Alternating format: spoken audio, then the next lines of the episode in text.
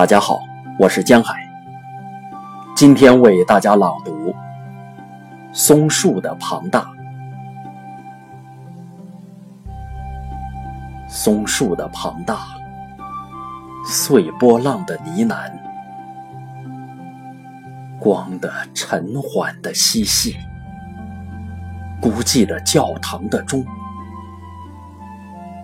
玩具娃娃。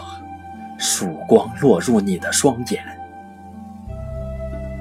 地壳、大地在你身体里歌唱，在你体内众河歌唱，我的灵魂消逝其中，如你渴求的，被你带到你所愿之处，在你希望之弓上。我瞄准我的去路，一阵狂热与兴奋中，我是否所有的剑术？